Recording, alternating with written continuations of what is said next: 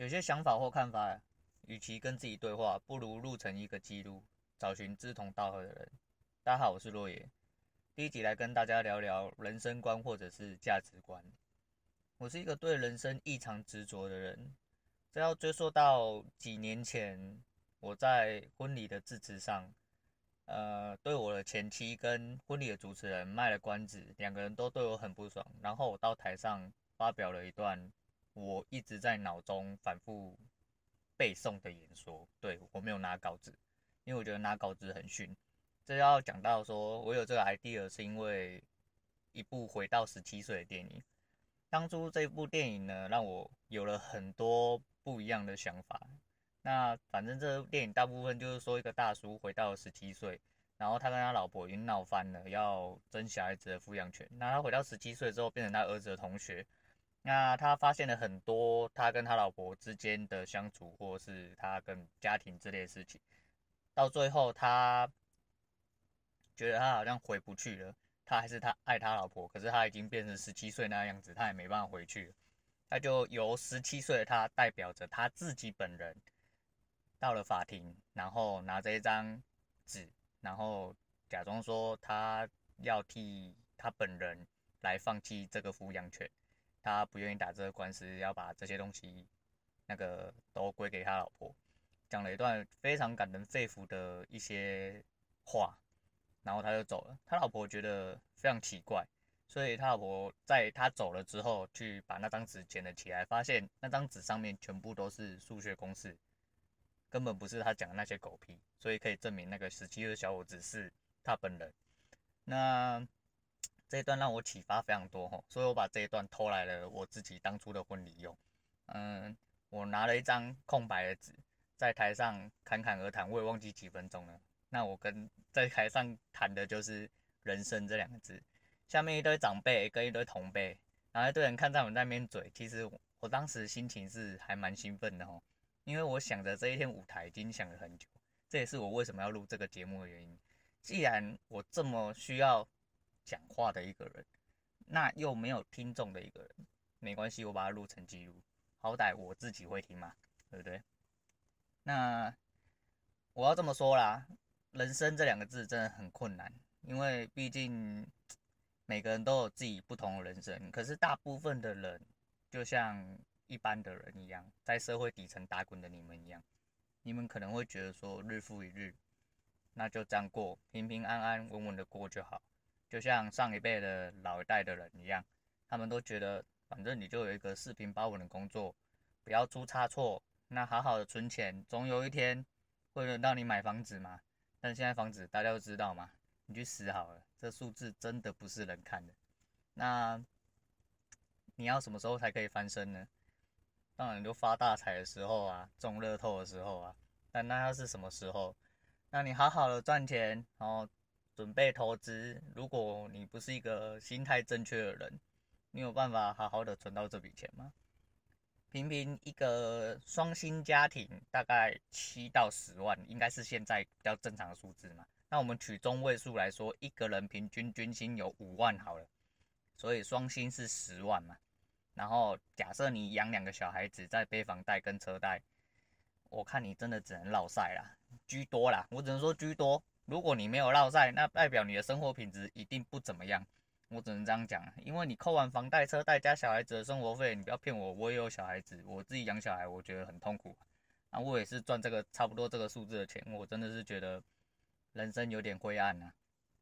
那我相信大家做过一个有钱人的梦。不管你还是年轻，或者是不年轻的人，我一直到现在都还做着这个梦。我就是不甘愿在底层翻滚的人，所以我每一天都在求帮求塞。我觉得要有什么方式才可以让自己变有钱？可是现在有钱并不会像我年轻的时候这么狭隘。年轻的时候会觉得说有钱就是一个数字，那是什么数字呢？因为随着你年纪增长就会越来越大，以前觉得一百万就是一个有钱人，再就一千万。现在就是几个亿这样子。那我原本设定的目标是说，如果台币净资产有三亿的话，那应该可以算是一个有钱人嘛。你放到现在来看，也许在很多就是我刚刚讲那个中位数阶级的双薪家庭里面来说的话，三亿净资产，对啦，应该是可以算是一个有钱人。但是跟真正的有钱人比起来，那三亿只是他零钱而已啊。对啊，那个股票跳动个两三点，他可能就没有三亿了，有可能哦。对啊，你像真的有钱人那样子，对啊。所以很多事情吼，就是看人怎么想。我每一天都会觉得说吼，我很压抑，压抑着自己说，如果明天我眼睛就闭上了，那我到底该怎么办？我还有什么事情没有做？有了小孩之后，我发现很多事情都变得不一样。在呃结婚之前，我都觉得说一切都以自己为准。即便呢当初结婚之后，我也是这么觉得。我不觉得说呃一个人有家庭之后，到底会改变你的生活圈多少。当然，有些人还是没有改变。为什么？讲难听一点，就是因为他对小孩子一点责任心都没有。我相信你对小孩子有责任心的话，你的重心会放在家庭跟小孩子身上。而不是放在你的所谓的朋友跟自己的生活圈上面，这个我相信有家庭的人应该都还蛮好懂的，这就不用多说。可是我一直觉得我会这样子到老，直到我离婚之后。我离婚之后让我改变了蛮多，虽然有些人不这么觉得，呃，我自己是本人，我讲的算，所以这份感觉一直深深的在我心里面。离婚之后我变得。一个很会反省的人，也比较容易去感受到别人的想法，然后会思考一些怎么讲？我只能说越来越社会化了，越来越社会化。因为你为了生活跟为了孩子，你必须要有一些不一样的调整，除非你打算吃土嘛，除非你打算不负责任嘛，那都是另外一回事啊。可是当你决定为了小孩子付出更多的时候，你势必得要牺牲掉很多自己的生活。我相信每个爸爸妈妈应该都有这种感受啦。无论你牺牲的是钱，牺牲的是时间，或者是像我一样两个都有在牺牲的人，那正因为这样子，我会更想要去达到财富自由。那财富自由就是现在的最主要的议题嘛。每个人都想要财富自由啊。那财富自由，你想要干嘛？你知道你要多少钱？每个人钱不一样，就跟我刚刚讲一样，每个人心里想的不一样嘛。那钱只要够用就好，问题是你的够用是真的够用吗？说明你现在一千万够用，那以后一千万够用吗？对不对？假设你年薪一百万，我现在让你被动资产哦，你有一千五，那你被动洗得出每一年给你一百万，你会不会一百万在你退休之后反而不够了？先不论说什么股市崩跌啊，你的资产断缩水啊，被国家收走啊，不要讲这些屁话，对，就假都都除掉这些，一百万真的够吗？如果可以有纪律、有规律的好好去规划你的生活，我相信当然是没有问题。问题是你的欲望千万不能变大。那钱是一部分嘛，但是钱就是这个社会目前的硬道理。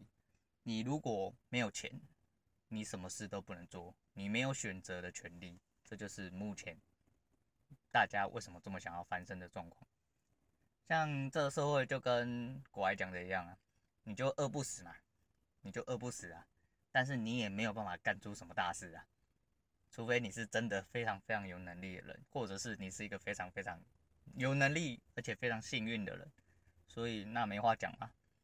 啊，我也是朝着这个目标前进，所以我每一天都会想要说，干嘛的我不管了，我不想要管小孩了，我想要做一点什么事情。可是你隔天就会被拉回现实，为什么？因为你没有钱，你得要养小孩。可是这样子不是很痛苦吗？可是这样子又跟当初最初的本意是错的。我在婚礼上跟大家讲说，人生很短，说明明天就结束了。所以，请你在每一个当下的时候，好好的做你自己，做你想做的事情，不要被身边所有人影响，包含你的亲人，或者是你的朋友，或你的环境。讲的他妈的很激昂啊，可是现在自己却做不到啊。可是这份想法一直在我心里面挥之不去，所以也导致我录了这个节目。那顺带一提啊，前阵子刚好因因缘际会的关系，朋友推荐我股癌。其实我不是一个会听广播或者是 podcast 的人，可是我还是就听了啦，对，就听了。结果发现这个人讲话真的是口条真的是很顺，我觉得听起来很舒服，在他声音听起来很舒服，口条也很漂亮啊，讲的东西也不错。虽然我没有玩美股，但是他讲的东西都是一些嗯值得参考的东西，对，那很棒。可是就因为这样子引起我兴趣，所以我去搜寻了这个人。那很多他的访谈或者是一些他的资料，我发现不是因不是我发现，是我看到了一个节目。那他被访谈的时候，他讲了当初他做了这件事情的契机，也就是他就想要录录看，反正 nothing to lose 嘛，这本来就是这样，每一件事情都是这样。我觉得这一件事情让我想到了该做什么就去做什么的想法。也许我现在被生活困住了，那我想要做一点事情来改变。也许我录的只是在自爽，那也没关系，说不定有一天。也会有越来越多人在听我来画虎烂讲一些事情，这样也不错，这也是我现在的目的，没有错。所以想做什么就做什么，以至于我现在就在录这个节目。那还是一样，我们拉回正题，我们讲人生，人生就是其实就是我刚刚讲那样啊。我的认知一直都是这样，可是我相信很多人因为家庭因素、环境因素、现实因素，不论是家里有欠钱的。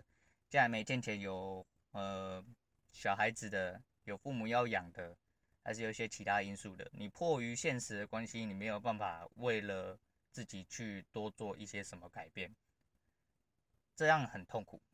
至少对我这种人来说，算是。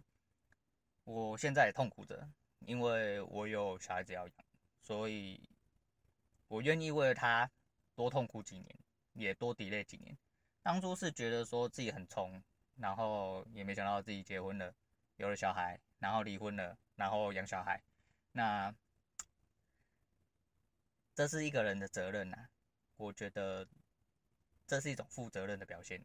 那既然要负责任，你就不能有头没尾嘛，你要负责到他 OK 可以自行生长、自生自灭的时候嘛。那这样子就是我负责。每个人的负责不一定啊，真的就是，这是我看法。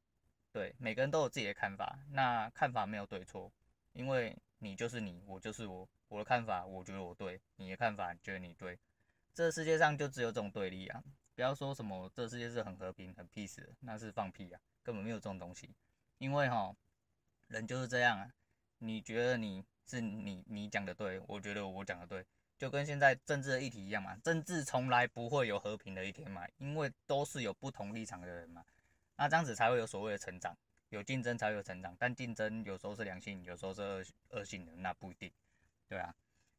我是希望说，吼，借由这些东西来提醒自己，说可以好好的去面对自己的人生啊。虽然说我一样很担心，不知道明天如果我趴下去了，我是不是还有很多事情没有做，根本没有做，然后很痛苦的死去了。我不希望自己是这样。我希望自己是可以为了自己多做一些事情，多做一些想法。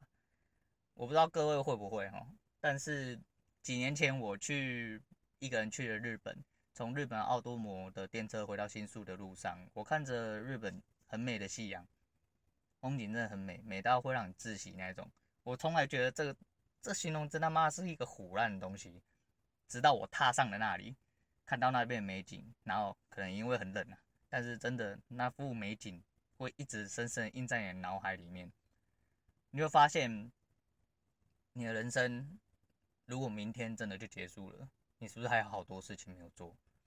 那，你勇敢了吗？对不对？你们可能从可以从小事情开始嘛。就是我觉得做自己没有什么不好啦，因为到了年纪越大的时候。你就会越来越社会化，你就会慢慢的放弃你的自我，就变成像被关在笼子里面的宠物一样。每个人都不想承认，但实际上就是这样。就像我现在生存在一个大公司里面，每天都要对人家卖笑，那是真正我吗？不是啊，当然不可能是真正我。我相信各位也不是啊，大家一定对主管都会有一些意见嘛。当然不要说呃，大家都是四八六的员工嘛，四八六不知道大家知不知道啊？我相信四八六员工，当然大部分是真的比较喜欢老板的啦。第一个，除了钱发的多之外，我相信他把环境跟氛围控制得很好，真的让公司让员工之间有一个内心的连结，像是一家人一样。那我觉得没有问题。对，但是放眼望去，所有大公司，在台，尤其是在台湾，台湾的人奴性特别特别重，这是不可否认的事实。看台湾的薪水跟台湾的整个企业结构，就会知道，公司越大，你反而会有更多不一样的呃苦难嘛，该去受。所以说，该怎么办呢？就是极力的想要逃脱这份环境。那逃脱这份环境最重要是什么？就是你的自由。那你的自由是什么？财富自由。所以呃，建议大家好好理财啦。虽然说我没有什么资格讲这句话，但是我相信我总有一天会成功。那不知道你们是不是跟我一样在地震中挣扎着？那我们一起努力吧。我是落叶，我们下期见。